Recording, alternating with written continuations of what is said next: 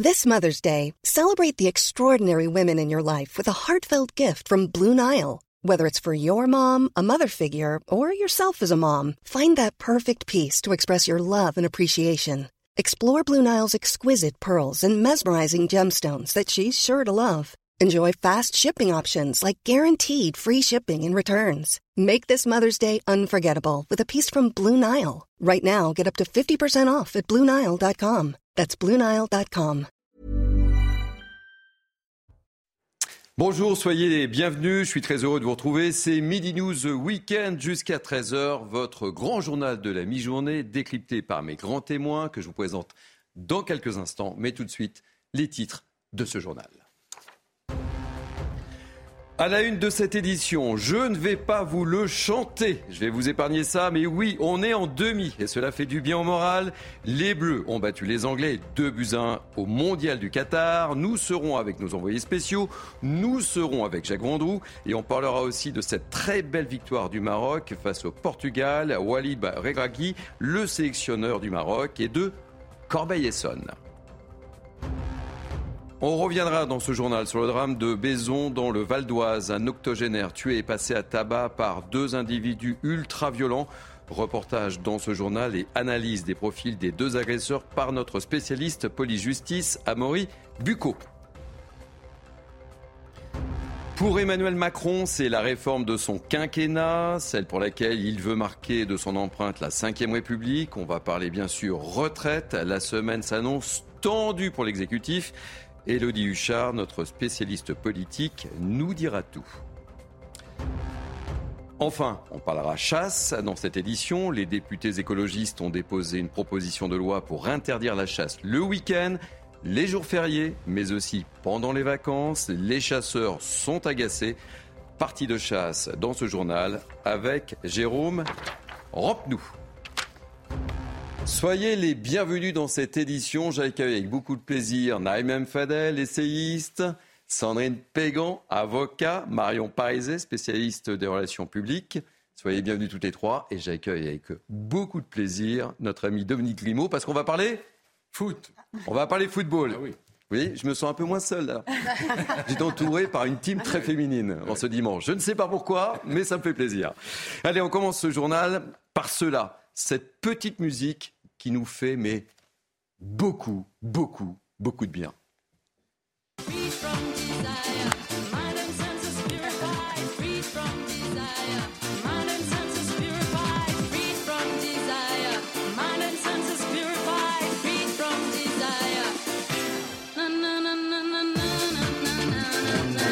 Pouvez vous déhancher, vous pouvez vous déhancher, Naïma, Sandrine, Marion et Dominique. Et comme le titre, nos confrères du Parisien, et j'aime beaucoup ce titre, Yes Oui ils l'ont fait. Euh, nos Français sont en demi-finale du mondial au Qatar. France 2, Angleterre 1. Et je me tourne vers Naïma Fadel. Carton plein, Naïma Fadel. Ah, vous aviez donné les pronostics? Bah, Elle avait donné. d'ailleurs. Elle avait donné les. Oui, deux fois en plus. Hein. Donc, euh, fantastique. Euh, et puis, vous êtes doublement heureuse, parce que le Maroc est également en demi-finale. Très bien, mais euh, je suis très, très heureuse, parce que vous savez combien je suis profondément française. Je suis aussi marocaine, parce que je suis d'origine marocaine. Je suis une franco-marocaine qui aime les deux pays et qui les défend tous les deux et je suis vraiment doublement heureuse et vous pouvez même pas imaginer combien les gens aujourd'hui sont très très heureux, eh notamment ben, les binationaux. Et on en parlera euh, dans quelques instants. Allez, on va retrouver tout de suite notre envoyé spécial Xavier Giraudon. Vous avez dansé sur Gala ou pas cette nuit? Faites voir la tête que vous avez. Est-ce que vous avez fait la fête ou pas avec les Bleus? C'est du vent. Alors, euh, c'est la tête de 25 jours de compétition, mais la tête du bonheur, bien sûr. Non, on n'a pas trop dansé. Il a fallu que ça retombe également pour nous, hein, en termes euh, émotionnels. Euh, cette soirée qui s'est finie très tard. On rappelle qu'il y a deux heures de plus. Et lorsque on rentre lorsque le match termine à minuit ou une heure, eh ben, les activités finissent à 4 heures, grosso modo. Mais c'était très bien. On est très heureux. On est très content. On suit cette équipe de France qui, au-delà de, de ce qu'elle génère, au-delà de ce France-Maroc, qui va tous nous faire vibrer avec nos cousins marocains, parce qu'il y aura une équipe qu'on aime de toute façon en finale. C'est déjà une bonne chose. Ce qu'on peut vous dire, c'est que les Bleus se reposent aujourd'hui, euh, Thierry. Euh, il y a eu un petit déjeuner à la carte, un réveil musculaire, et qu'il y aura surtout le fameux décrassage, vous savez, ces taureaux, ces petits jeux de balles, où il y a beaucoup de sourires, mais il n'y aura qu'un quart d'heure. Euh, ouvert aux médias demain. Aujourd'hui, c'est fermé parce que la logique de Didier Deschamps, c'est surfer sur ce plaisir, mais pas d'euphorie, parce que ce qui attend l'équipe de France face au Maroc, la même où l'Espagne, le Portugal, la Croatie se sont cassés les dents, c'est un match de demi-finale de Coupe du Monde. Donc là, on met tout le monde au frigo, on fait, on surfe un peu sur le plaisir, mais pas d'euphorie parce que ça va être un sacré match. Ah, attendez, Neymar Mfadel a quelque chose à vous dire. Oui, voilà, c'est formidable ce que vous venez de dire, parce que vous venez de résumer, en fait, sincèrement, quel que soit le résultat de ce France-Maroc, on sera heureux. Et c'est ça qui est formidable. Merci Xavier. Économisez vos voix, hein, parce que enfin, votre voix, on a besoin de vous. Hein. Merci, ah à très bientôt. On est Dominique. Pas Gilbert Montagnier, on monte. Oui, oui, je vois, je vois. Mais vous savez que c'était notre invité hier, Gilbert Montagnier. Hein je vous ai pas fait chanter sa chanson Mbappé, Mbappé. Hein. Ah. Dominique, c'était un match de dingue. C'était l'affiche, the affiche. Ouais, je pense que ça a été. Euh, c'est pour ça qu'il faut saluer d'ailleurs cette victoire française. Je pense que ça a été le meilleur match mm. depuis le début de, de cette Coupe du Monde, dans l'intensité, dans ce que les deux équipes ont proposé techniquement. C'était haletant, c'était, il y avait tout dans ce match. Il y a un scénario formidable. Ah avec ce but de Giroud, on pense que Giroud va, va quitter le terrain. Et puis Giroud finalement reste et c'est lui qui marque ce, but vainqueur. Voilà, euh, Deschamps me paraît insubmersible. Bon. C'est d'aider la victoire. Bah ouais, d'aider la victoire. Allez, on va retrouver un l'un de vos amis et l'un de nos amis, ah. Jacques Vendroux. Ah bah Qu'on adore. Qu'on adore. Ah Jacques, comment ça va? Vous avez le sourire là ce matin? Vous êtes là? Va bien, tout va bien. On est, on est, on est très heureux parce que d'abord, comme euh, l'a dit euh, Dominique très justement, je veux dire, euh, c'est une qualification dans la douleur, il ne faut pas l'oublier. Vous savez, les Anglais ont titré ce matin dans les journaux c'est la meilleure équipe qui a été battue et éliminée. Donc ça veut tout dire. Mais c'est vrai qu'on a galéré pendant 30 minutes, notamment en deuxième mi-temps. Et puis c'est vrai qu'il y a eu des, très belles histoires dans ce match. il y a eu cette guerre psychologique, mais avec beaucoup de respect entre Hugo Loris et Harry Kane, qui marque son premier penalty, qui manque son deuxième penalty. Et puis surtout, Hugo Loris, moi je voudrais qu'on en parle rapidement, c'est notre héros avec Olivier Giroud. Mm. Bah il a été exceptionnel. C'est un dinosaure. C'est un des plus grands gardiens de but du monde et il permet à 0-0, à 1-0, à 1 partout, il fait des arrêts exceptionnels, des arrêts d'anthologie. Et donc, euh, on doit beaucoup à Hugo Loris qui a battu hier eh le, record de sélection de Thuram, 143 sélections. Il fait partie de la légende des grands, grands gardiens. Et donc, euh, c'est grâce en grande partie à lui que la France se retrouve en demi-finale et en plus devant nos amis marocains. Là aussi, là aussi, c'est une magnifique histoire de football, mais aussi une magnifique histoire d'amitié. Et puis il y aura une autre histoire d'amitié entre deux joueurs du PSG, euh, entre euh, Hakimi et, et, et, Mbappé, évidemment, parce qu'ils sont très amis. Ben, c'est pour ça qu'on aime le football. C'est parce que Bon, c'est vrai, le football, il y a beaucoup d'argent, on peut critiquer le football, on peut diaboliser le football, il y en a certains qui s'en chargent aisément. Mais moi, je vous dis qu'ici au Qatar, où nous sommes depuis euh, pratiquement 30 euh, jours, ça se passe très bien et il y a beaucoup d'histoires d'amour, il y a des belles histoires de cœur entre certains joueurs, entre le public. Vous verrez, par exemple, euh, vous êtes dans Doha, vous voyez les Marocains, mais c'est hallucinant. Ils sont près de 60 000. Et ce soir, et pour le match de mardi, et pour le match du mercredi contre la France, vous verrez, le stade va être plein à craquer. Et puis, vous avez raison, Hakimi, Mbappé, ils se sont échangés des SMS, ils se sont fait des photos, ils ont été se rendre visite mutuellement dans, les stades. il n'y a pas. Le football, c'est important. Le football, il faut gagner. Mais dans le football, et je pense souvent à, plein d'amis que nous avons de commun avec Dominique Grimaud, il y a des magnifiques histoires d'amour, il y a des belles histoires à raconter à la radio, sur Europe 1 par exemple, et surtout, euh, surtout euh, ici. Mais ça se passe vraiment très très bien. Et on est très content que ce soit ce, ce France-Maroc. Jacques, ne changez surtout pas, hein. restez, restez vous-même. Hein. Et pourquoi vous me dites ça? Non, non, non, c'est un petit clin d'œil. On a plaisir à vous écouter, vraiment, vraiment. Non, mais, non mais, quand, mais quand vous aimez le football, quand vous êtes un passionné de football, moi j'ai la chance très honnêtement de faire le plus beau métier du monde et que vous participez à votre 15e Coupe du Monde, je veux dire, vous êtes ici au Qatar, à Doha, et Dieu sait si euh, cette Coupe du Monde a été euh, diabolisée. Moi, je peux simplement dire que sur le plan sportif, et je ne parle que sur le plan sportif, C'est une compétition qui se déroule merveilleusement bien. Il y a des très belles histoires. Tout le monde respecte tout le monde dans le football. Il y a eu des incidents, c'est vrai, graves, mais qui vont sans doute sanctionner à l'occasion du match Argentine-Pays-Bas. Mais en tous les cas, euh, en règle générale, à 90%, c'est une très très belle Coupe du Monde. Et moi, je, suis content qu'on puisse commenter sur Europe avec Cyril Delamorinier et Jean-François Pérez. Et eh bien mercredi, cette demi-finale, qui est une demi-finale historique. Ils se sont rencontrés une fois, la France et le Maroc, en match amical, c'était en, 2007. Donc vous voyez, en plus, toutes les histoires euh, géopolitiques entre la France et le Maroc, le passé, mais c'est fantastique de se retrouver en, Coupe du Monde de football. Merci à tous. Merci euh, Jacques, et on est très heureux de vous retrouver évidemment sur Europe 1, mais également chez nous sur CNews. J'en profite. Dominique, elle peut aller loin cette équipe euh, de France là ah ben, il reste deux matchs. Il reste deux matchs, hein Il reste deux matchs pour, pour garder le titre de champion du monde. Euh, maintenant, euh, attention, attention, parce que cette équipe euh, marocaine n'est peut-être pas arrivée au bout de son parcours. Elle est absolument sidérante, cette équipe. Elle a un, un, esprit, un état d'esprit formidable, un entraîneur que les Français connaissent bien, qui est, ah oui, qui, est, né en qui est chez nous, et de Corbeil-Essonne. Hein. Il, il, est né à Corbeil-Essonne. Oui, dans, dans, le sud, mm. dans le sud parisien entraîné euh, à ses débuts par Rudi Garcia, qu'on connaît bien. Bah oui, évidemment. Voilà, euh, il a succédé à Vaïd Alilozic.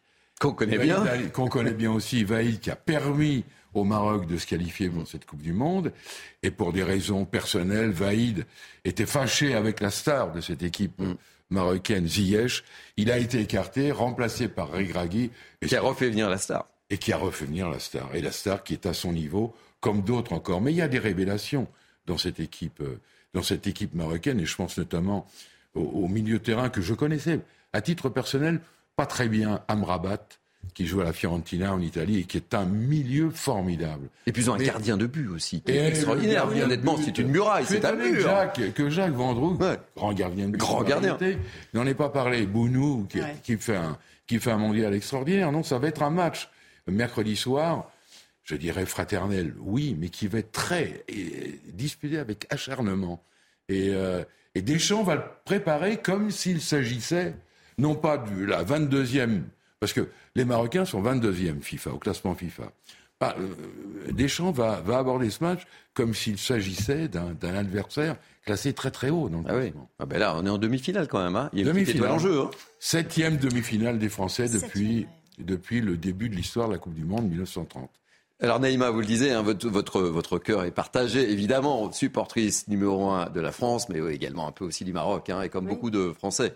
Et en fait, euh, je, vraiment, hein, je le dis avec sincérité, il n'est même pas partagé en fait, parce que moi, je suis gagnante euh, à tous les coups. que la France gagne, je suis heureuse, le Maroc gagne, je suis heureuse. Donc c'est ça qui est formidable. Et comme je suis aussi dans un milieu euh, beaucoup de franco-franquiers, franco-franco, français ou bien franco-français ou bien franco-marocain, eh bien écoutez, les gens sont extrêmement euh, heureux. Là, hier, on a fait la fête. Vous avez fait la fête chez vous à Dreux, c'était la fête, vous m'avez des images, c'était la fête. Hein. C'était extraordinaire à Dreux. Papa, maman, les enfants euh, dehors, avec toutes, euh, toutes les composantes de la ville de Dreux qui ont fait la fête et à la fin qui ont refait la fête quand la France a gagné.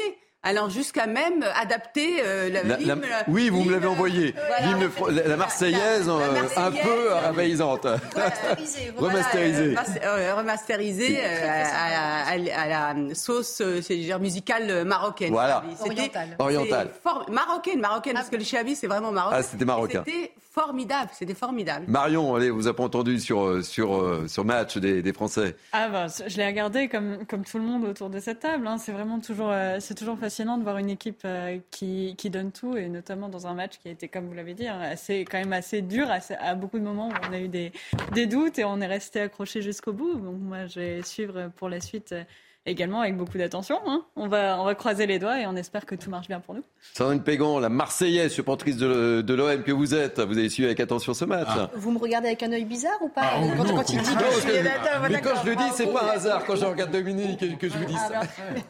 non, non, je trouve, je trouve qu'il y a une vraie ferveur dans cette équipe, aussi bien euh, sur, euh, dans, dans, le stade et, et, sur le terrain. Donc moi, j'y crois vraiment à, cette, euh, à ce titre, il y a le mental, à ce nouveau titre. je crois que c'est ça. Et les deux équipes, d'ailleurs, c'est le mental qui prime, la solidarité, l'état d'esprit, le faire corps. C'est ça qu'il a, qu'il a aussi, Regragui, avec l'équipe euh, marocaine. Et deux- Deschamps, é- é- évidemment, c'est Voilà. ça qui est formidable. Et c'est ça qui émane. C'est vraiment cette solidarité, cet Deux esprit de corps.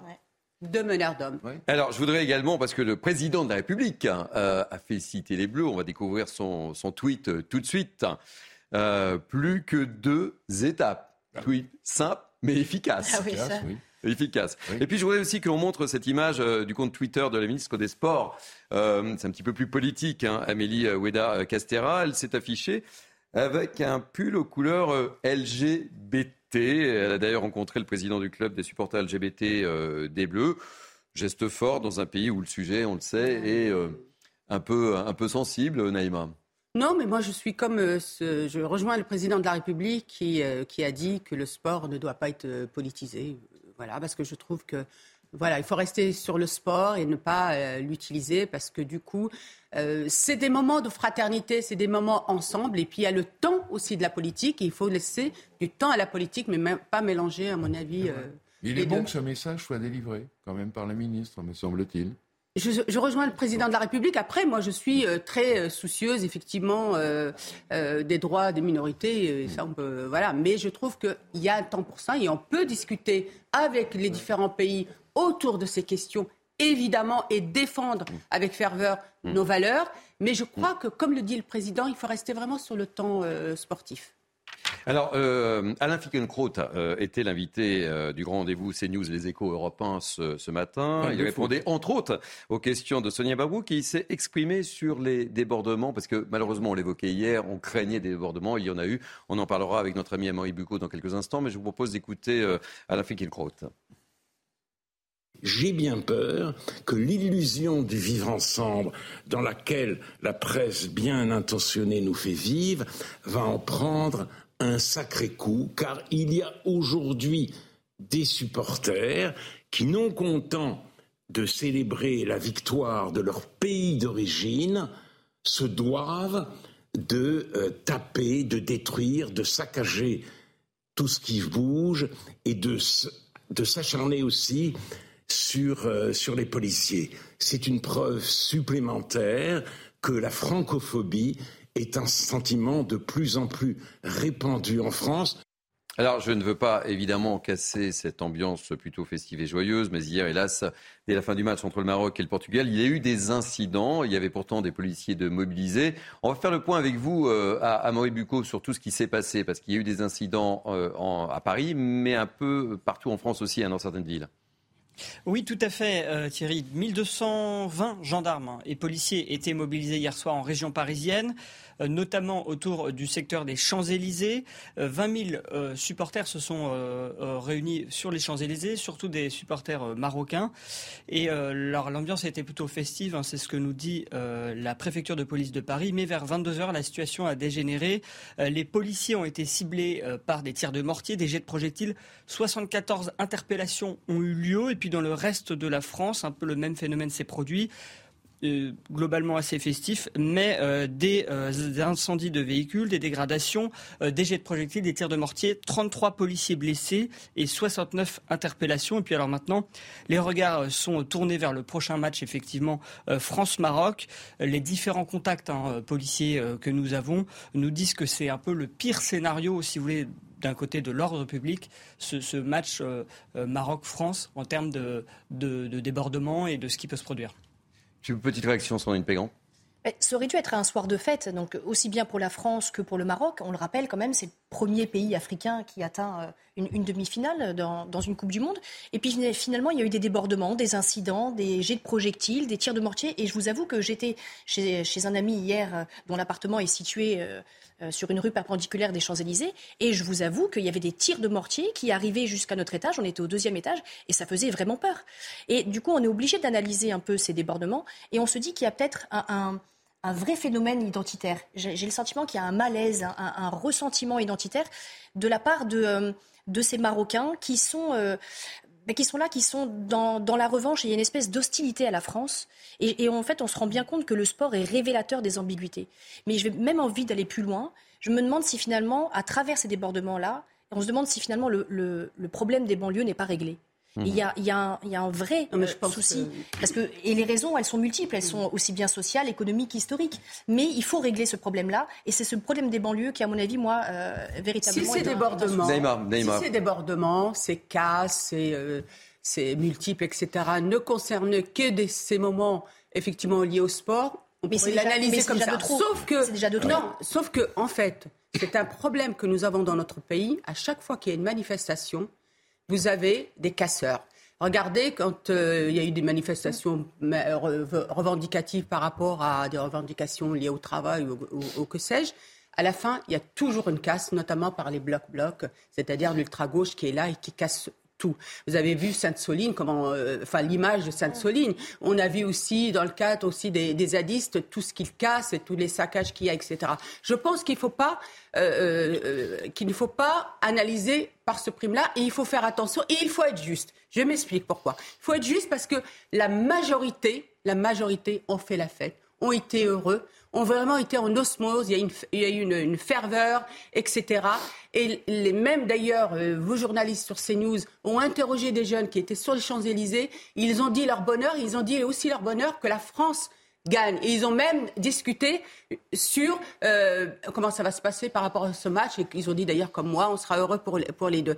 Parce que vous voyez, ce que je veux dire par là, c'est que moi, je suis souvent très juste et je suis très, très dure dans, dans ma manière d'inviter à ce qu'on réagisse. Et moi, je veux vous dire, si aujourd'hui, notre gouvernement décide enfin que les peines soient fermes, peine plancher, même un an ferme à tout casseur, je pense qu'on va dissuader plus d'un de recommencer. Et c'est là où il faut. Parce que vous savez, je vais vous dire, moi, ce que me disent les habitants des quartiers, ils sont malheureux de ça. Moi, j'ai eu plein de messages et même des gens qui m'ont envoyé des messages en me disant dites-le. Parce qu'ils me disent mais par ricochet, c'est nous qu'on amalgame à ces voyous, à ces délinquants. Et il faut les nommer comme des voyous, des délinquants. Et il faut les isoler dans notre analyse pour qu'on soit pas, pour qu'on ait aussi ce bonheur de faire la fête aussi. Oui, mais c'est la minorité qui vient dénaturer oui, cette fête. fête. Un mot, un mot Marion Pariset et euh, Dominique Guillemot, j'aimerais vous entendre sur... Euh...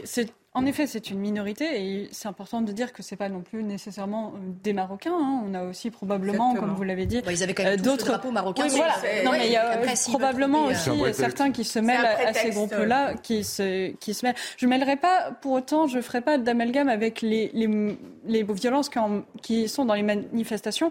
Enfin, je ferai un amalgame partiel, c'est qu'en effet, on a des, des professionnels de la violence qui sont là pour casser, qui sont là pour vraiment dégrader le, les endroits où ils viennent euh, intervenir.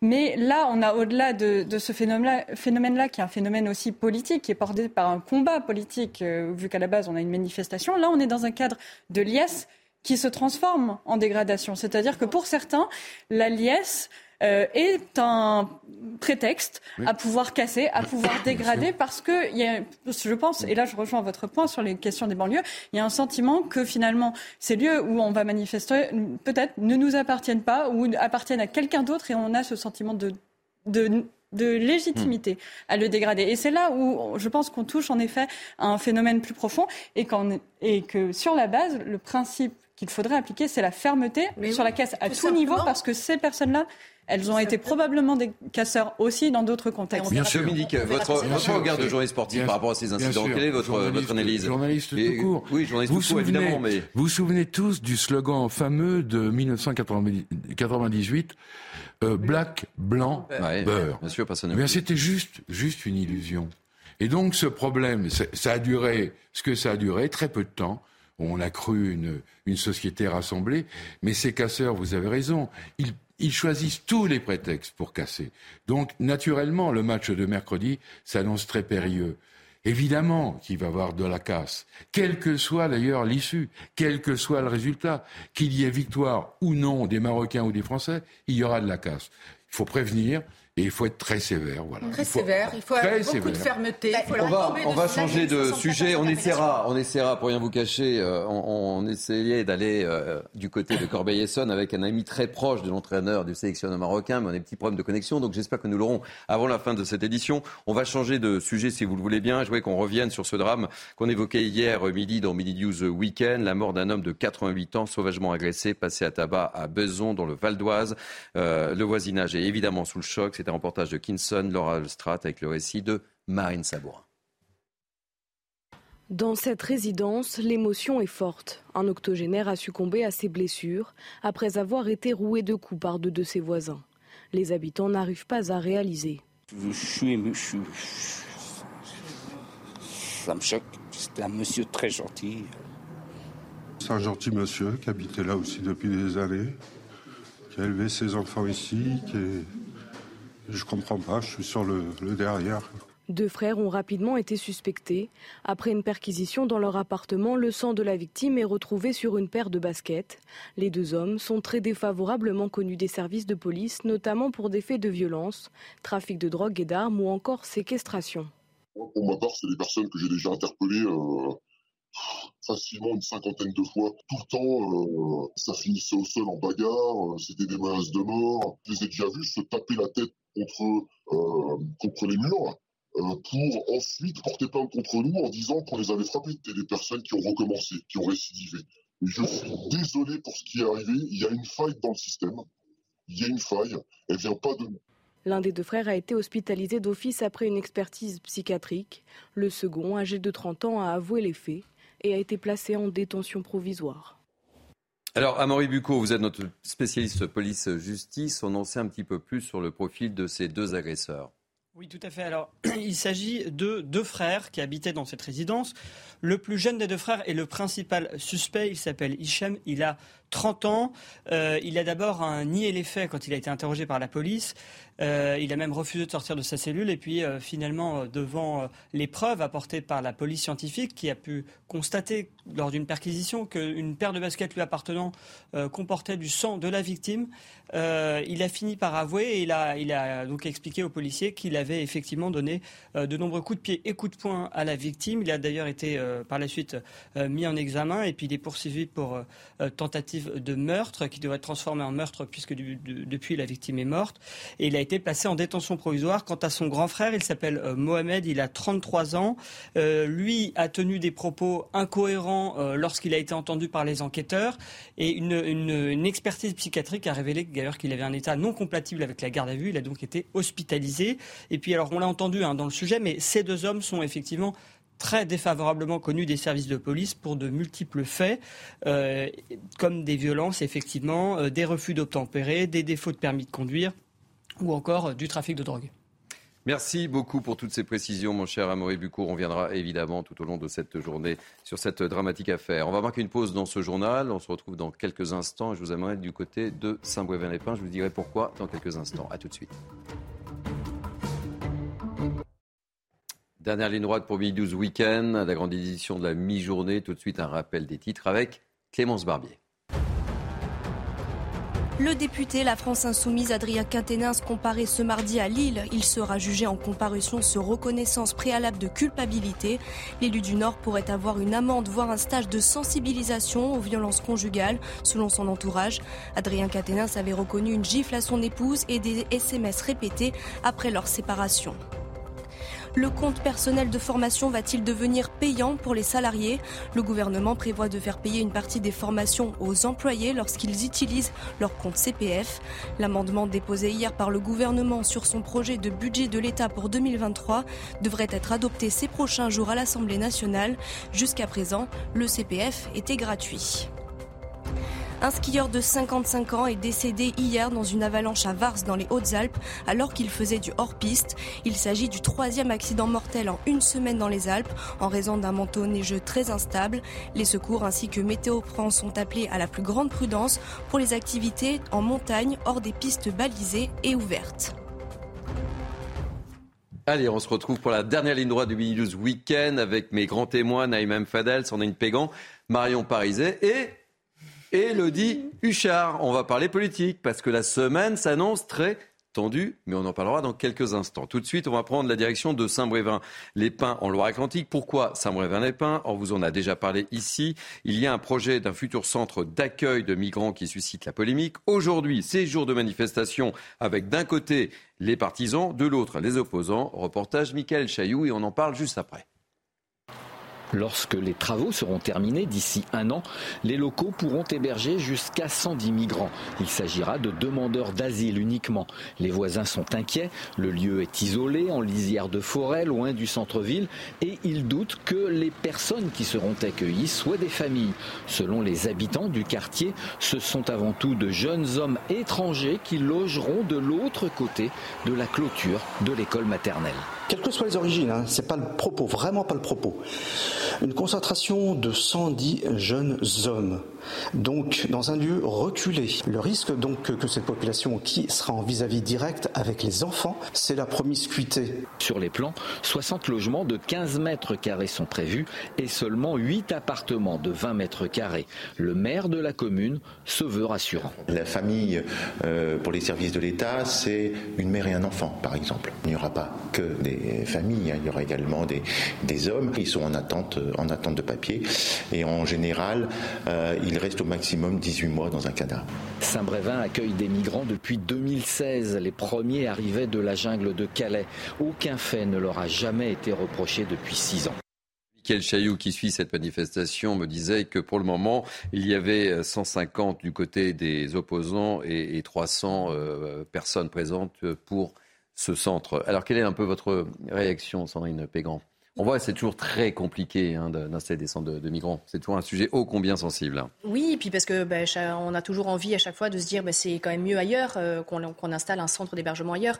Mais il a raison, euh, monsieur le maire, d'être si rassurant, puisque depuis 2016, on accueille des migrants dans cette ville et qu'il n'y a jamais eu d'incident. Alors pourquoi là, on va inventer des choses, on va prévoir des choses qui potentiellement n'existeraient pas? Donc euh, moi j'estime que ce centre d'hébergement pour les migrants, on parle d'une centaine. Et puis il reste là quelques, que quelques mois. S'il n'y a pas eu de problème auparavant, je ne vois pas pourquoi il y en aurait maintenant. Donc euh, j'approuve la position de Monsieur le maire. Marion Pariset. On a déjà évoqué hein, ce sujet au ô combien sensible hein, de Saint-Brévin. C'est un sujet qui montre à chaque fois à quel point c'est compliqué aujourd'hui de faire intervenir des politiques euh, nationales par le haut sans la consultation des populations.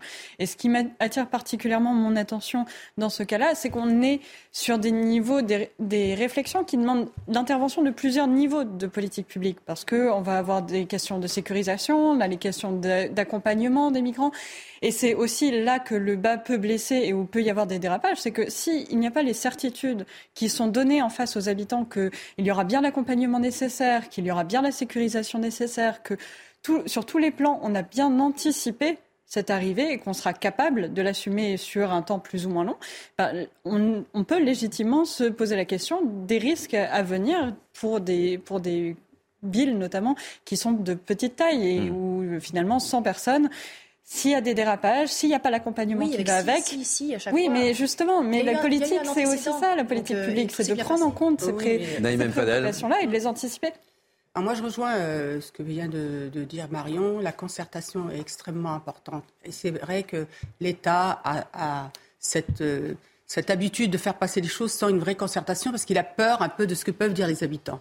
La deuxième chose que je voudrais dire, répartir effectivement les migrants, c'est important, mais il faut les répartir par petits nombres. Sinon, on crée ce qu'on crée. On a créé euh, dans le cadre des, quartiers où les gens deviennent une communauté. De fait, en fait. Donc, effectivement, il faut répartir, mais par enfin, je veux dire, un nombre restreint pour qu'il y ait un meilleur, comme disait Marion, accompagnement qui soit fait dans le but aussi d'une intégration. Parce que ces personnes-là, qui vont être déboutées, parce que si j'ai bien compris, c'est un centre d'attente, elles resteront quand même. Et pour connaître aussi ces répartitions qu'on a pu mettre en place quand j'étais délégué du préfet, malheureusement, parfois, on a créé de nouveau les erreurs du passé, avec notamment ce qu'on a fait dans les quartiers, où aujourd'hui, on a créé des communautés. Allez, en nouveau, une page sociale, si vous le voulez bien. Encore une grève pour les salaires. Ça se passe du côté des laboratoires Sanofi cette fois. Un mouvement inédit alors qu'on est en pleine pénurie de certains médicaments. Reportage de Stéphanie Rouquier, c'est à Sisteron dans les Alpes de Haute-Provence. Qui est pour continuer la grève après quatre semaines de grève, le mouvement est reconduit à l'unanimité sur le site Sanofi de Sisteron. Le syndicat, depuis le début, il demande des, augmentations collectives à minima à la hauteur de l'inflation aujourd'hui qu'il peut y avoir en France. Il faut savoir quand même que notre PDG s'est octroyé lui-même 52% d'augmentation et il ose proposer 4% d'augmentation à ses salariés. 15 des 28 sites français du géant pharmaceutique sont en grève. Les lignes de production tournent au ralenti les livraisons partent au compte-gouttes. Ce mouvement social accentue les difficultés d'approvisionnement de certains médicaments. Mais pour les syndicats, Seule la direction est responsable. Les pénuries, elles sont dues, il faut savoir, en France notamment, on a la sécurité sociale. Donc ça, ça a fait baisser le prix du médicament. Donc Sanofi a peu d'intérêt de vendre des médicaments en France parce que c'est là qu'ils sont le moins bien rémunérés. Donc ils ont des contrats où ils vendent à l'étranger. Et en fait, ce qui fait les pénuries, tous les pays ne sont pas en pénurie. Ceux qui payent bien ne sont pas en pénurie. La direction négocie à présent site par site. Pour les grévistes, c'est une technique pour diviser les salariés. On le voit, cette fin d'année est très tendue. Sandrine Pégan, les, grèves euh, s'enchaînent avec euh, ce climat euh, difficile de, tension. Il y a une crise sociale qui est quand même très très présente.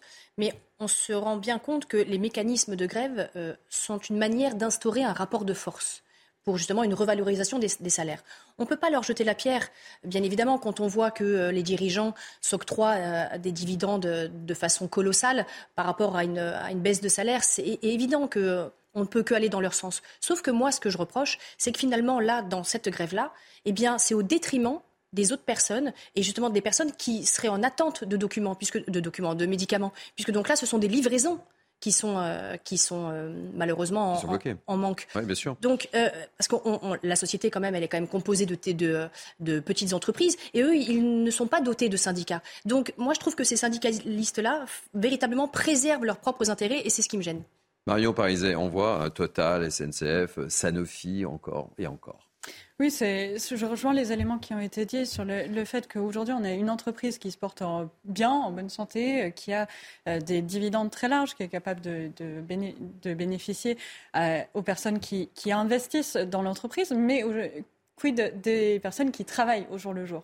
là où je mettrais quand même un petit point euh, de nuance, c'est que euh, cette entreprise, et là c'est un peu euh, parole contre parole, l'entreprise et la direction annoncent que globalement ils payent leurs employés de manière générale mieux que ce n'est le cas dans la moyenne pour les entreprises pharmaceutiques et qu'aujourd'hui, donc, ils ont une, situation qui est plutôt favorable par rapport au marché. Et là, on se retrouve réellement dans une forme de prise en otage avec, il faut le rappeler, parce que cette manifestation, elle dure quand même depuis trois semaines, c'est-à-dire qu'elle a été lancée avant les élections syndicales qui se sont tenues dans les, dans les derniers jours. Donc on a aussi un élément politique au-delà de simplement la lutte potentielle pour les conditions de vie et les conditions de, salariales des employés, un combat qui est plus politique du côté des syndicats. Naïma, un mot sur le sujet ou pas? Oui, bah écoutez, moi ce que j'ai envie de dire, c'est que les Français euh, en ont un peu assez d'être pris en otage. Et peut-être que, afin que les Français ne soient pas pris en otage, que le patronat et les syndicats changent de logiciel et qu'ils fassent comme en Allemagne, c'est-à-dire qu'il y ait des discussions afin qu'il n'y ait pas de grève, justement. Donc j'appelle de mes voeux. Allez, Elodie Huchard est avec nous comme tous les dimanches. J'adore vous accueillir parce qu'on va parler politique. Et là, une semaine qui s'annonce chargée parce que au menu, une priorité du quinquennat d'Emmanuel Macron, le dossier retraite. Oui, avec la présentation de la réforme par Elisabeth Borne euh, jeudi. Alors finalement, euh, il y a encore des concertations parce qu'on le sait, la nouvelle méthode du gouvernement Borne, co-construction, dialogue, consensus, compromis. On a entendu euh, tous ces mots. Ça fait deux mois qu'il y a des concertations avec les élus, avec les présidents de groupe, avec les syndicats. Oui, mais ces derniers commencent à être farouchement agacés parce que finalement la réforme des retraites ne cesse de fuiter dans la presse, plus ou moins volontairement. Interview d'Elisabeth Borne. Mercredi encore un dîner autour du chef de l'État avec tous les chef de file de la majorité. Et dès le lendemain, dans la presse, on en apprend un peu plus sur les options souhaitées par le président de la République. D'abord, sur la méthode, il veut faire passer euh, la réforme dans un projet de loi de finances rectificatif euh, de la sécurité sociale. Sur le fond, il explique que plutôt l'option euh, qui lui irait bien, c'est l'âge de départ à la retraite à 65 ans. Et donc, dès le lendemain, les syndicats qui étaient reçus par Elisabeth Borne étaient très fortement agacés. Laurent Berger, Philippe Martinez, tous ont dit à la presse qu'ils ne se sentaient pas écoutés parce que finalement, il y a des concertations mais les options semblent déjà euh, choisies. Et puis, il va y avoir aussi, on le disait, euh, quid des grèves, des mobilisations. on le voit, là. Hein. notamment là. La France Insoumise déjà qui explique que le 21 janvier, il y aura une grande marche. On voit bien qu'il peut y avoir une fédération finalement euh, d'un certain nombre de colères qui peuvent se polariser autour de ce thème. Alors du côté du gouvernement, on est plutôt optimiste. Un ministre me disait, l'heure est plus à la lassitude qu'à la colère. On est sur un repli individuel plutôt que le combat collectif. La période hivernale va être compliquée parce que les gens ont hâte d'être au printemps. Je ne crois pas à l'explosion sociale. Alors ça, c'est pour le côté euh, optimiste, mais on sent bien aussi qu'Emmanuel Macron lui-même commence à faire le service après-vente encore aujourd'hui, nos confrères euh, du journal du dimanche euh, révèlent quelques citations du chef de l'État, notamment sur l'âge de départ à 65 ans. Emmanuel Macron qui dit ceci Il ne faut pas réduire la réforme à un chiffre. Je n'ai ni totem ni tabou, mais j'ai quelques devoirs et j'ai un engagement directionnel. 65 ans en 2031. On voit, les concertations, c'était bien. Si les partenaires sociaux, si l'opposition peut se sentir euh, écoutée, ça serait peut-être mieux. Et vous avez vu cette réaction évidemment de François Bayrou. Vous citiez le journal du dimanche. Hein. Nous n'avons pas collectivement fait l'effort de pédagogie nécessaire on s'est borné depuis des décennies à opposer des opinions entre elles, mais on n'a pas donné à chacun des citoyens connaissance des faits comme s'ils n'étaient pas capables de comprendre.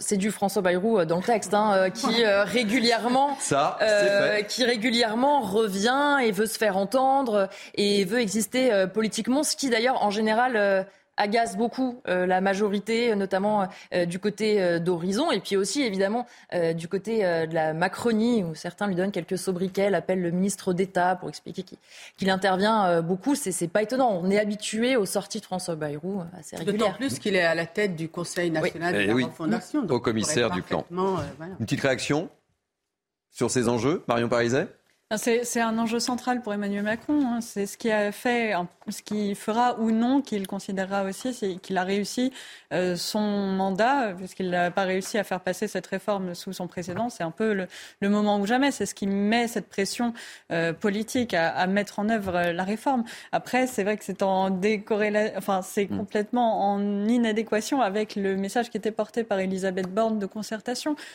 Donc à partir de là, euh, il y a toujours euh, le décalage qui est classique.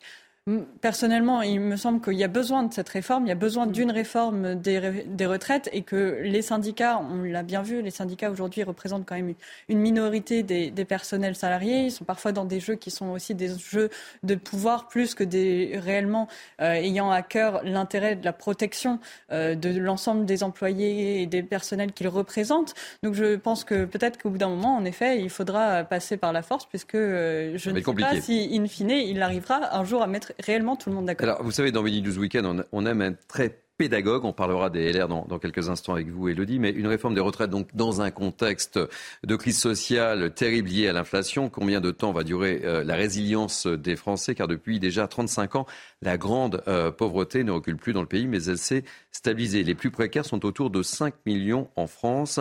Regardez ce reportage du côté d'Aubervilliers. Euh, l'inflation se fait terriblement ressentir. C'est un reportage de Dorine Jarnias avec le récit de Marine Sabourin. On en parle juste après. Quatrième ville la plus pauvre de France métropolitaine, Aubervilliers, ses 83 000 habitants sont durement touchés par l'inflation. On voit la différence quand on passe à la caisse. Euh, tout a augmenté. Donc euh, on continue à acheter, mais on réduit les quantités. Pour continuer de vivre décemment, à chacun sa méthode. Moi personnellement, je fais plusieurs magasins, je compare les prix avant de me décider. Je perds du temps, mais je fais les économies quand même. Quoi. Maintenant, je vais plus au supermarché, je, fais des récupérations de marché parce qu'ils jettent tout à la fin. Enfin ouais, euh, ça se ressent que je me suis habituée dans les pratiques de consommation. Plus d'un habitant sur quatre vit avec moins de 940 euros par mois à Aubervilliers. Alors pour joindre les deux bouts, certains cumulent plusieurs emplois. Là, je fais la plomberie, l'électricité bâtiment. Je travaille aussi au marché. Les, week-ends, je travaille au marché. C'est juste pour, euh, pour arriver à payer mon loyer, faire mes courses. Une situation qui n'est pas prête de s'améliorer. D'après l'Union européenne, l'inflation dans la zone euro devrait atteindre 6,1% l'année prochaine, contre 4% initialement escompté. Petite réaction sur euh, ce reportage de Sandrine Pégrand. Ça fait terriblement mal au cœur quand on voit quand même qu'il y a 5 millions de personnes aujourd'hui qui vivent sous le seuil de, pauvreté avec 940 euros par mois. Mais aujourd'hui, comment on peut s'en sortir? Et, justement, on en parlait en off pendant votre sujet, c'est que ça touche tout le monde. Les étudiants, les retraités, les, euh, les personnes qui travaillent. Moi, ça devient dramatique, l'inflation qui, euh, qui ne fait qu'accroître toute, toute cette précarité. Mais est-ce qu'un jour on va s'en sortir? En 2022, on est. Allez, elle est la nouvelle secrétaire nationale d'Europe Écologie Les Verts. Elle s'appelle Marine Tondelier. Euh, elle a pris euh, la parole pour son premier discours hier. Je vous propose de l'écouter tout de suite. Qui a déjà décroché un portrait de Macron ou soutenu les décrocheurs? Qui a déjà participé à une action d'extinction d'anciennes lumineuses la nuit? S'est battu pour sauver des arbres des tronçonneuses? Qui a déjà commis un délit de solidarité en venant en aide à des réfugiés? Participé à animer une AMAP, un système d'échange local, un Repair Café, porter les combats écologistes avec sa casquette syndicale. Je vous l'annonce, votre nouvelle secrétaire nationale a déjà fait tout cela.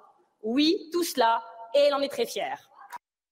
Pas de réaction, mais on va tout de suite enchaîner avec les Républicains, avec Éloïdie Huchard. Non, mais je ne sais pas pourquoi vous.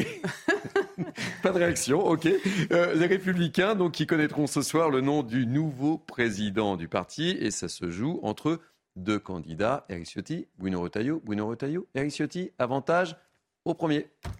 Eh bien, Pour le moment. Pour le moment, on ne sait pas. Il ne faut pas euh, parler Ah, on trop fort, rien. de se fâcher avec personne. Il faut Non, non, pas ça ne dépasser se la soirée pas. chez Non, LR. non, non, non, m'avance pas surtout sur pas. un pronostic. Mais euh, effectivement, euh, un corps électoral de 91 000 votants, une participation de 73% au premier tour. Éric Ciotti arrivé en tête avec 42,7% des voix. Bruno Retailleau, 34,46% des voix. La question, forcément, c'est à qui vont aller les voix d'Aurélien Pradier, qui a fait un score de 22,30% Alors, lui ne s'est pas prononcé directement. Aurélien Pradier, il a ironisé sur les marques d'affection qu'il recevait des deux camps. Mais on voit bien que la plupart C'est de le ses jeu. soutiens, voilà, c'est le jeu évidemment, sont quand même chez Éric Ciotti. Tous ses soutiens, sauf Xavier Bertrand, qui s'est prononcé pour Bruno Retailleau, ce qui instaure une sorte de match à la présidentielle. Ciotti, ça serait Vauquier, Retailleau, ça serait Xavier Bertrand, même si les choses ne sont pas forcément aussi simples. Alors, on aura, pour vous expliquer le déroulé, à 18h15, les résultats euh, par Annie Genevard, qui préside encore le mouvement pour quelques heures. Le perdant viendra faire une déclaration au siège des Républicains. Et puis, le gagnant arrivera vers 21h pour faire une déclaration. À court terme, quand même, il y a beaucoup de chantiers sur la table, quel que soit celui qui gagne. Trouver une nouvelle direction. Est-ce qu'il faut changer de nom Est-ce qu'il faut changer de locaux Est-ce qu'il faut une école des cadres Est-ce qu'il faut tout refonder? Enfin voilà, à chaque fois, ça fait beaucoup de travail. Beaucoup. Et puis, à plus à moyen terme, ça va être aussi de voir quelle discipline de groupe. Est-ce que l'élection de l'un ou de l'autre peut pousser certains vers la Macronie? On voit déjà Édouard Philippe qui a hâte de voir comment ça peut se passer en se disant potentiellement, si Eric Ciotti est élu, je peux peut-être récupérer des élus et notamment des sénateurs pour faire un groupe. Donc, ça va être ça aussi qui va être très compliqué, c'est de donner envie à la fois aux militants de rester et puis de créer un espace politique et de réussir à convaincre euh, de potentiels électeurs que entre Emmanuel Macron et Marine Le Pen, les Républicains ont encore un espace, des idées et une voix. C'est tellement facile la politique quand on vous écoute. c'est moins facile pour eux, je crois. C'est pour ça. Une petite réaction? Non, mais elle a dit, euh, vient de dire quelque chose d'extrêmement important, c'est donner envie. Et c'est ça le challenge pour le prochain euh, président euh, des LR, c'est de redonner envie et de susciter euh, un nouvel engouement, etc. Et donc ça passera forcément par un dé- dépoussiérage, par vraiment une nouvelle dynamique et, et notamment d'aller aussi vers, euh, j'allais dire, vers la France d'en bas, beaucoup plus. Allez, euh, on parlait des Verts il y a quelques instants et ils veulent faire interdire la chasse le week-end, les jours fériés, mais aussi les vacances. Ça va pas être facile quand on est chasseur de chasser. Euh, les députés écologistes donc ont déposé une proposition de loi en ce sens à l'Assemblée nationale cette semaine et évidemment, vous vous en doutez, les chasseurs font plutôt grise mine. Partie de chasse avec Jérôme Rampenou dans le sud-ouest.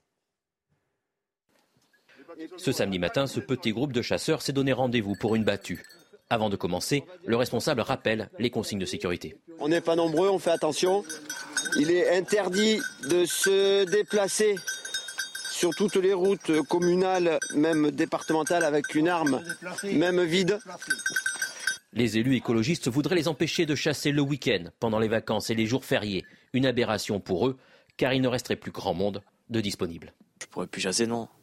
C'est c'est embêtant. J'ai que mes week-ends, oui, parce que je débauche tard, j'embauche tôt.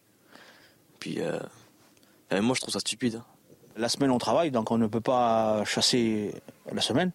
Donc le week-end, euh, le sanglier, ou que ce soit le sanglier, le chevreuil, euh, il n'arrête pas, lui. Donc si on les laisse tranquilles, ils vont surpeupler et après ils vont faire d'énormes dégâts. Car ils tiennent à le rappeler, les chasseurs ont un rôle de régulation de la faune sauvage, qui n'hésitent pas à sortir des bois pour s'attaquer aux cultures. Surtout quand euh, les, il y a- les cultures sont euh, style le maïs, tout ça, quand tout est, est en fleurs et tout, les sangliers viennent. Là, oui, à ce moment-là, nous, on, nous- on commence les battues par là.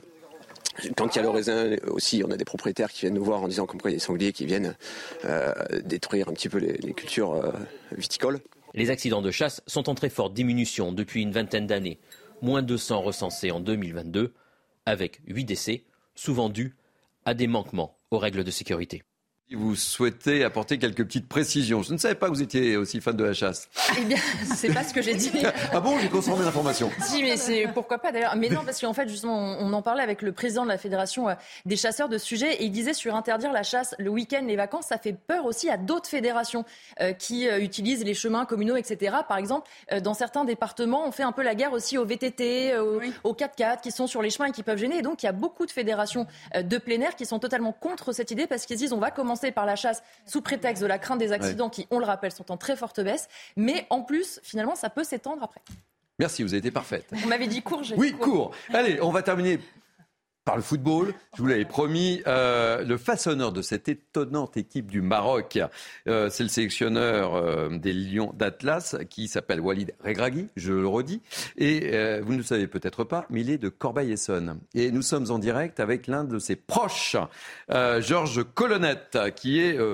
Coiffeur barbier euh, à Corbeil-Essonnes, c'est bien ça Votre barbe est bien la- faite, vous êtes parfait.